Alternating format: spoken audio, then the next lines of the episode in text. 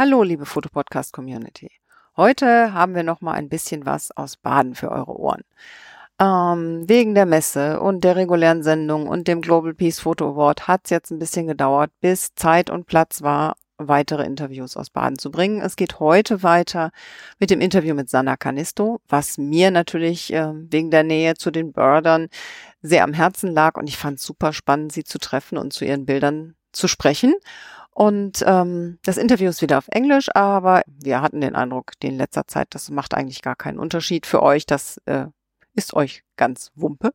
Und deswegen sind wir so frei und senden euch nochmal ein englisches Interview auf die Ohren. Ich fand das sehr, sehr entspannt mit der Sanna. Ganz freundliche, bescheidene Frau, ganz empathisch, hat echt viel Ahnung von Vögeln und von Natur hat einen hohen ethischen Anspruch und viel Geduld und ähm, erzählt uns im Interview ganz fein, ähm, wie sie dazugekommen ist, was ihre Ausbildung ist und wie sie das angestellt hat mit den Vögeln und was ihr das bedeutet. Ich glaube, das ist ganz interessant und ich wünsche euch viel Spaß. Welcome, Sana, and thank you that you take time for us and our listeners. Um, I was very happy that you're here because uh, my husband is a birder and I I already saw your pictures uh, some years ago, and I thought it is so astonishing, so different to see birds not in mm. the green habitat. Would you like to introduce yourself uh, short for our listeners? Uh, I have uh, graduated from the University of Art and Design 2002 and uh, since then, I have worked uh, as a freelancer and uh, as an artist.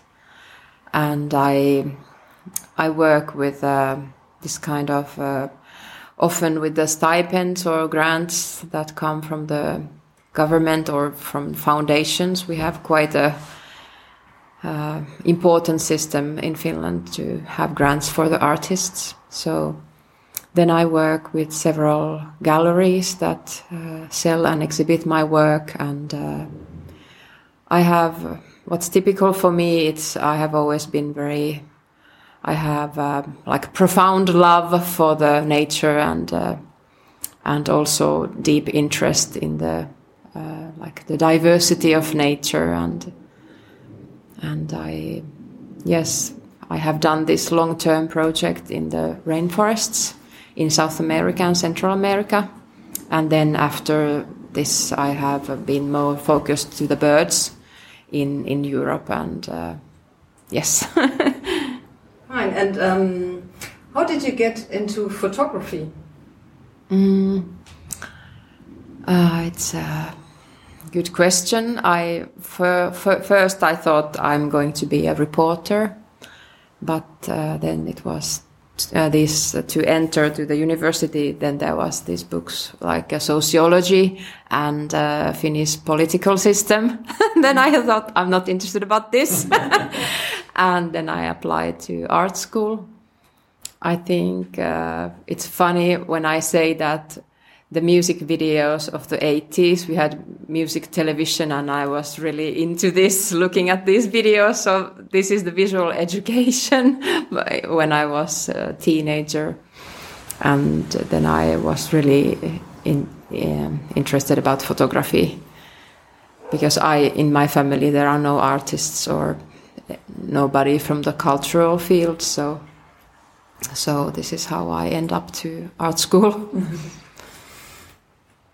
And um, um, my feeling is your pictures are not not only photography, but um, if you look at the pictures, um, the birds before a white back screen, um, it's a bit of scientific uh, mm. scientific um, painting or art. It's mm. a mixture of uh, different ways to to picture. Mm. Yes, in a way, I, I am, I guess, like a visual researcher, or because I I love the preciseness of photography, and I like, uh, in a way, it's it's uh, quite remarkable how photography can so faithfully show the details and show the represent the the world and. Uh, I've been always interested about science, but I never studied studied science, but m- my information is more practical. But but uh, it's uh, kind of specific work, so I need to know quite a lot about the species I work with. And you have a proximity to science. You you work together with scientists. Yes, I've I worked uh, in many different scientific stations, and I, I get to follow the scientific work, and I have joined different projects like in the rainforest, for example, bat research, and uh, I have photographed these nectar feeding bats, and I I also know how to remove the bats from the nets, and it has been really exciting. And I also know how to remove the the birds from the nets, and I. Oh, I'm always frightened to remove the birds. yes.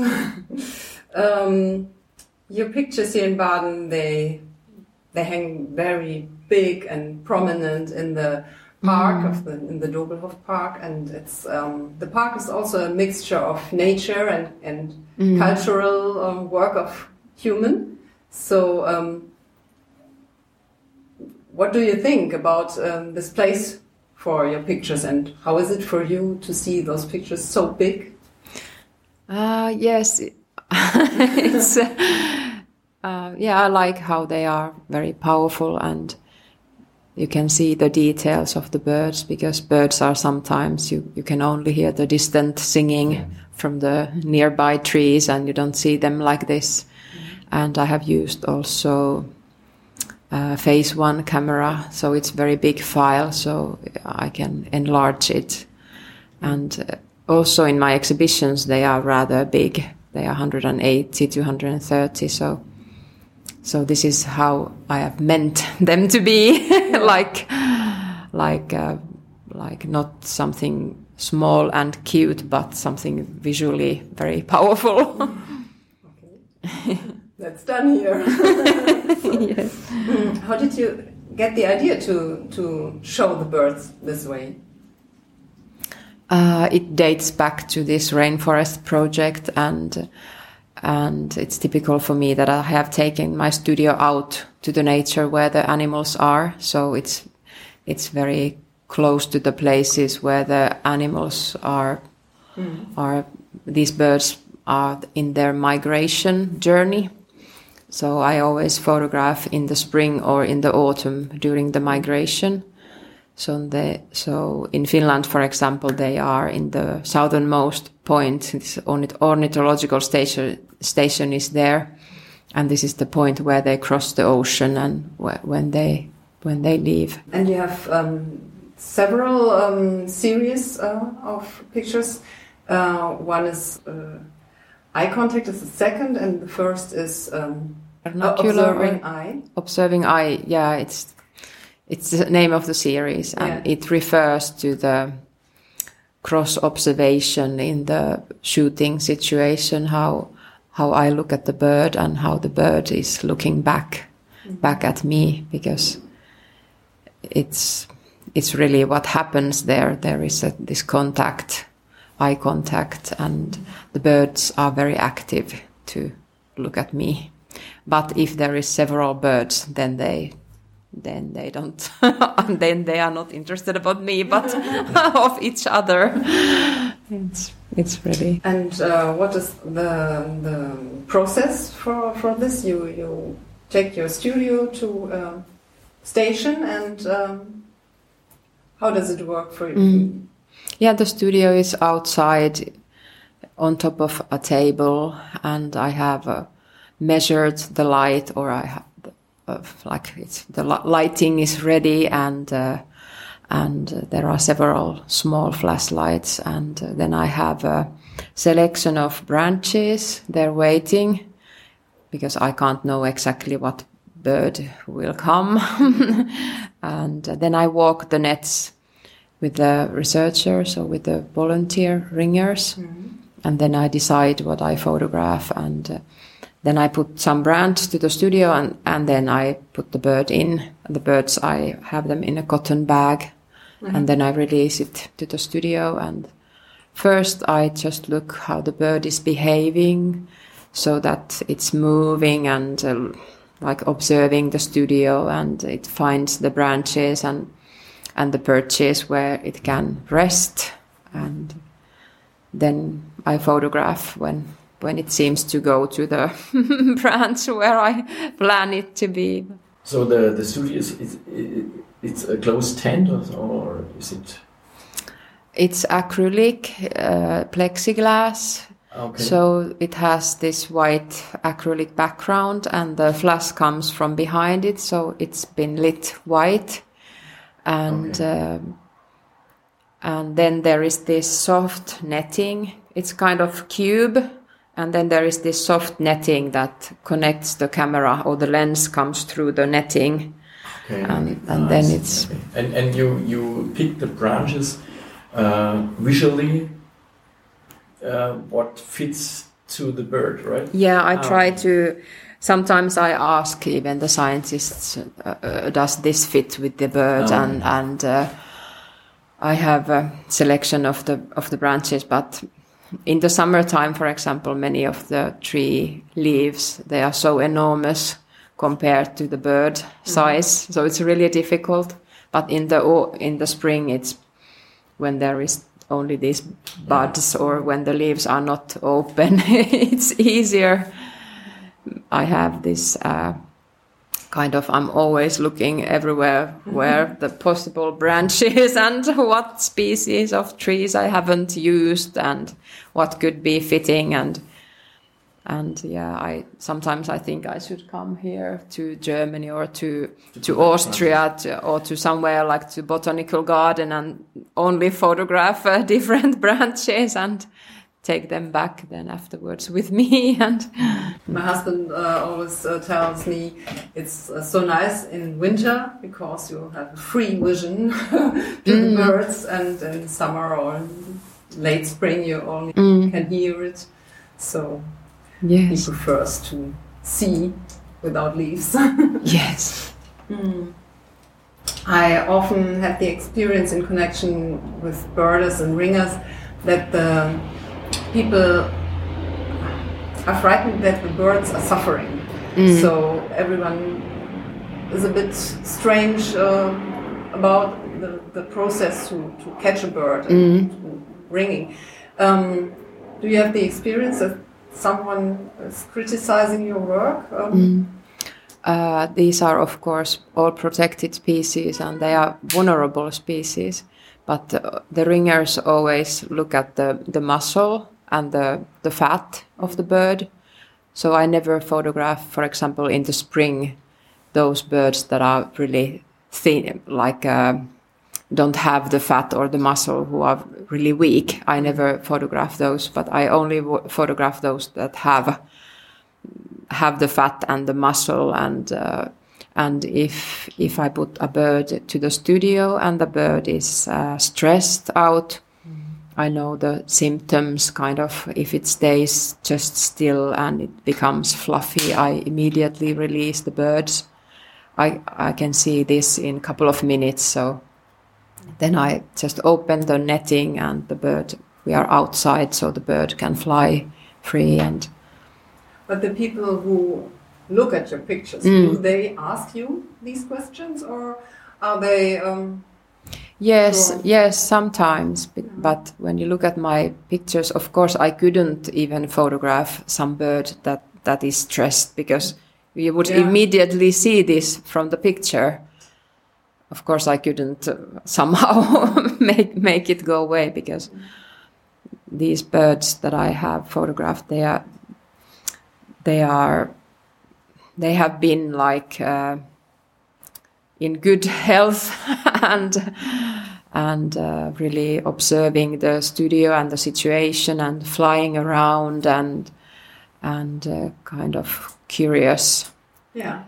and uh, it's they are intelligent the birds so they adapt quite quickly to the situation. And uh, yeah. I think it's it's important to to know that the, the birds uh, don't get catch just for you photographing. Yes, yes. Because they they get catched because they get Yeah. ringed, and you just take uh, advantage of this situation, right? Yes, yes, it's the science that kind of legitimates the capture, and I I photograph the birds after the, this ringing process, and uh, yeah, I always try to be gentle and ethical in my work, and uh, but I also think it's important that people can see the birds this way.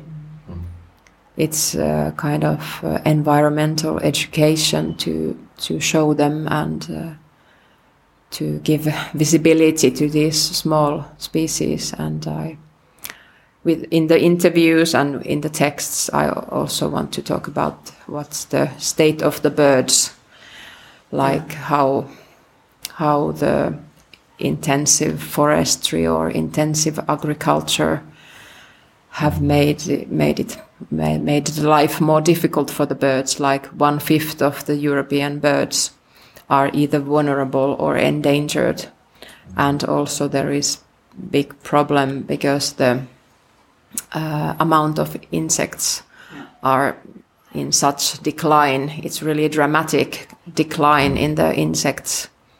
So hopefully we make some changes to to forestry and agriculture, and we have more more suitable environment for the birds. And uh, and in Finland, it's uh, also the last remaining old-grown forests should be really protected. So hopefully the other European governments will attack our government to really save the last remaining old-grown forests because Finland is is also very important breeding area for the European birds. Yeah.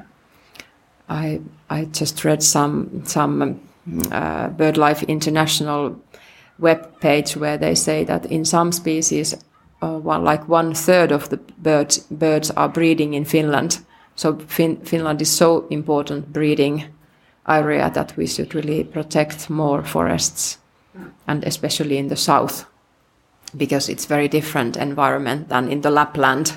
Of course, there is lots of uh, protected nature in the Arctic Lapland, but in the south there is only only rips rips left of the forests. Where are your pictures seen? Uh, on the homepage, um, naturally, and here in Baden. Um, do you have other exhibitions? I had uh, exhibitions in France now there is this Maison Louis Carré. It's uh, Alvar Aalto, Finnish Architect Foundation. It's outskirts of Paris. And uh, then maybe next time in Paris Photo there will be something. And I'm, yeah. do you do you know how, how many different species you have photographed until now? Uh, I have, I guess, counted that, but I don't, I can't answer to that Okay. that now. I have also photographed in Costa Rica and uh, and before already I have photographed hummingbirds before I started Okay. started this uh, bigger bird project. How long does do you work on this um, project with the birds? Um, it's a good good question because I think I, I feel that as a contemporary artist I should stop quickly doing this because I have the stamp in my mm. forehead that she's the bird photographer. Even I have already done this long-term project in the rainforest, but I I have new ideas. But of I love doing this also. I I really love photographing the birds and I, I like to be in the ornithological stations and this is the best part of the work to be there. And the stupid part is the photoshop work and this computer work. But um, i have now because i have this government permission research permit permit to work with the birds because it's it's um, Regulated. yeah it's regulated so now i got another like additional per permit to work with eight eight new species. For example some of the the smaller owls.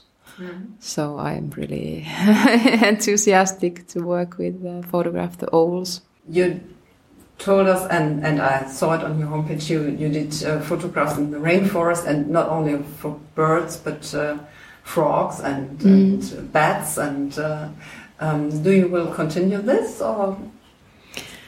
Yes, I I hope to to get back to the rainforests as well.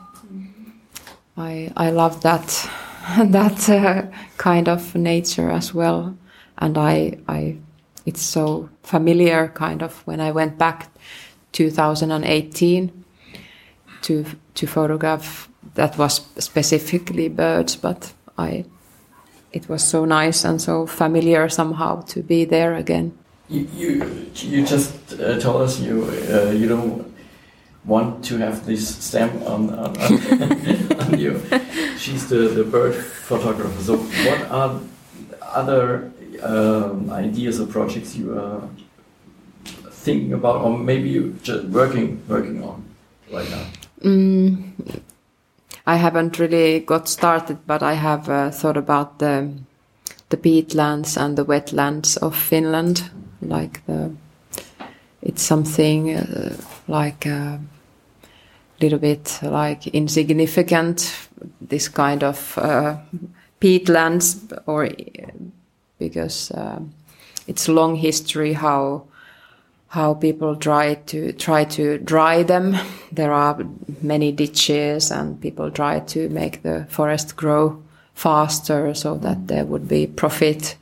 But now it's uh, kind of common knowledge that the forest won't grow in these wet wetlands, and there are many restoration projects, and I'm interested about those species. Many of them are quite endangered in these environments.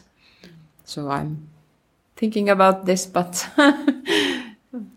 and um, wait, you are observing uh, nature, especially in, in Finland, uh, for for many years now. Mm. And um, are you? Uh, what's what's the, the perspective? It's it's more positive or it's more negative. So are, are there um, are, are people um, changing their, their minds and it's it's uh, the perspective is, is Mm. positive for for the future or do you think it's degrading? Mm. Yeah, I think it's a little bit degrading, and what the what people see as forest, I don't necessarily agree that that's that is forest because when you mostly see that kind of forest where they grow timber and where they do logging and even it's renewing itself but there is only these few species there. But in the real old grown forests there are hundreds and thousands of species. So it's it's kind of sad that that it's actually not a real forest what most people can can see and where they can um, go more cultivated uh, trees, Mm. but not forests. Do you have a um, favorite bird or a favorite picture of a special moment with um, Mm. one bird? Yeah, I really love those long-tailed tits because they are so social. They are so kind of in the studio. They sit but next to each other, and uh, then they uh, call a lot, and uh, and uh, then often the other the other ones who are not caught in the nets they are in the nearby trees and they communicate with those ones in the studio and they kind of wait wait for them and And a special moment with um, one bird or with the real eye contact? Um, is, is yeah this this uh, hoopoe that that's uh, one of the big ones four by four meters here here in baden. I have photo- photographed that in italy. And it was really kind of amazing how the bird looks to me and uh, then it kind of shakes the head and how do you call this like the Uh, crown or Yeah. uh, the head feathers. Up. Haube. Hmm. I don't know the English Mm. word. Um, Let's call it crown. yes, like uh, I, I photographed many individual hoopoes, but one was like this. I think you couldn't um, show the the ho- hoopoe without this crown. Yeah. it would look completely different. And of course, the people who are making the drawings or the paintings, they would of course uh, Yeah. have it like this. But but uh, yeah. It's um, they're they're singing ho ho hoop hoop hoop hoop. yes, yes. Yesterday we had a long walk through the whole ex exhibition. Um, are there special um, series that strike strike you more than others on this uh, on this path? Uh, was this Vera Brenner, the the girl that had photographed in the refugees Yeah. camp? Yeah. I think that was really mind blowing to to see how she could turn this project like this in a very kind of um, it uh, in a thought. I get many thoughts about this, like uh, how how maybe these people in the refugees camp can can somehow they are not uh, that much through the art they can be connected to, to the world in a different way they are not sort of victims or something but they can do some amazing like a performance or i don't know it's it was and uh, then I also liked very much the work of this Peruvian photographer, how they, the indigenous people, how they uh, try to heal the COVID, Yeah. COVID sy- symptoms with the plants. I have myself been twice in Peru, and uh, also a couple of years ago, I had an exhibition in the in Lima in Centro de la Imagen. So I have a, a kind of contact also with the indigenous people, and uh, I know about these uh, plants and uh, its uh, incredible wisdom that they these people carry with the with the plants, and and there was there there was often some some people like western people in the villages and they try to get the knowledge about the plants. So they already knew that the medical companies in the US they they come and Yeah. they try to to kind of uh, yeah they fi- try to benefit of of this. And Yeah. So we thank you for your yeah. Thank you. time. Um, very nice, and we will walk again today. Yes. because yesterday we was a little bit busy with all the people, and uh, Especially at the end of the tour, it was like, oh, yes yes so we have to go back and uh, Mm. take a second look at yes yes your, your Yes, yes. I I was uh, also thinking that I should have brought the big crowd in front of the big works, and Yeah. but then I, everybody wants wants to leave already or have uh, some dinner. yeah. Yeah, but we, we will definitely Mm. take a second visit today Mm. to see the Yeah. the, la- Mm, the, the large ones, especially from from nearby. Yes. thank you. Thank you. Thanks a lot.